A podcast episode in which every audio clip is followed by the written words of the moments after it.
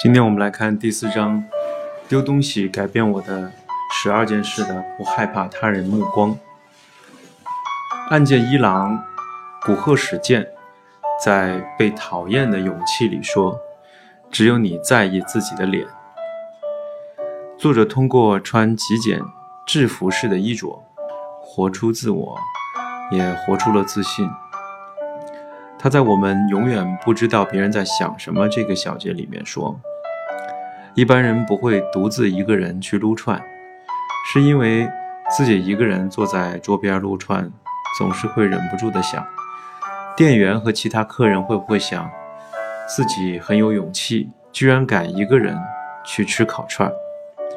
如果觉得，或者觉得一个人好可怜，也许真的会有人这么想。可是评论的时间。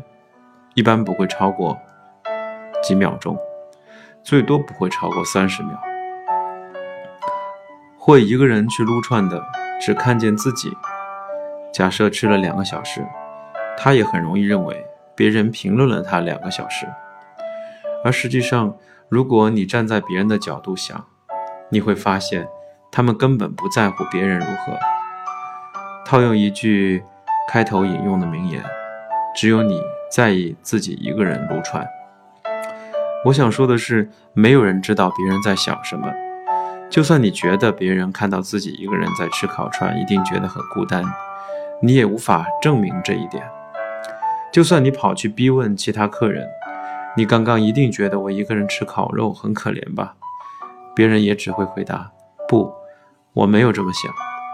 如果你还继续追问，我有证据可以证明你明明看着我偷笑哦，对方也可能因为别的事情觉得好笑，而且眼睛正好扫过你而已。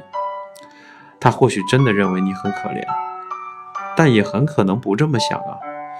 没有人能证明别人内心的想法。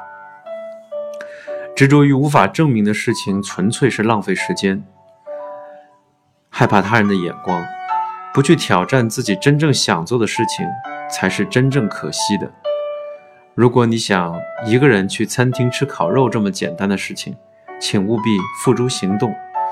所有人都只在乎他自己，因此没有人会在意你想做什么。丢掉所谓的自我意识和自尊。作者说，他之前想通过喜欢摄影来证明自己是一个摄影迷。很有品味，借此建立自我的价值。后来通过拍卖的网站把所有的相机连同防潮箱都一起卖掉了。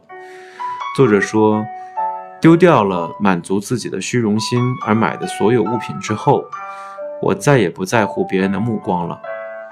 过去我希望别人认为自己拥有某种特质，但现在我抛弃了钳制自己的不正常的这种自我意识。也摆脱了希望别人注意自己的浮夸自尊，丢掉家中的杂物，也让我丢掉了过多的自我意识以及无谓的自尊。作者最后说了一句话：“无论我做了什么，都不觉得丢脸。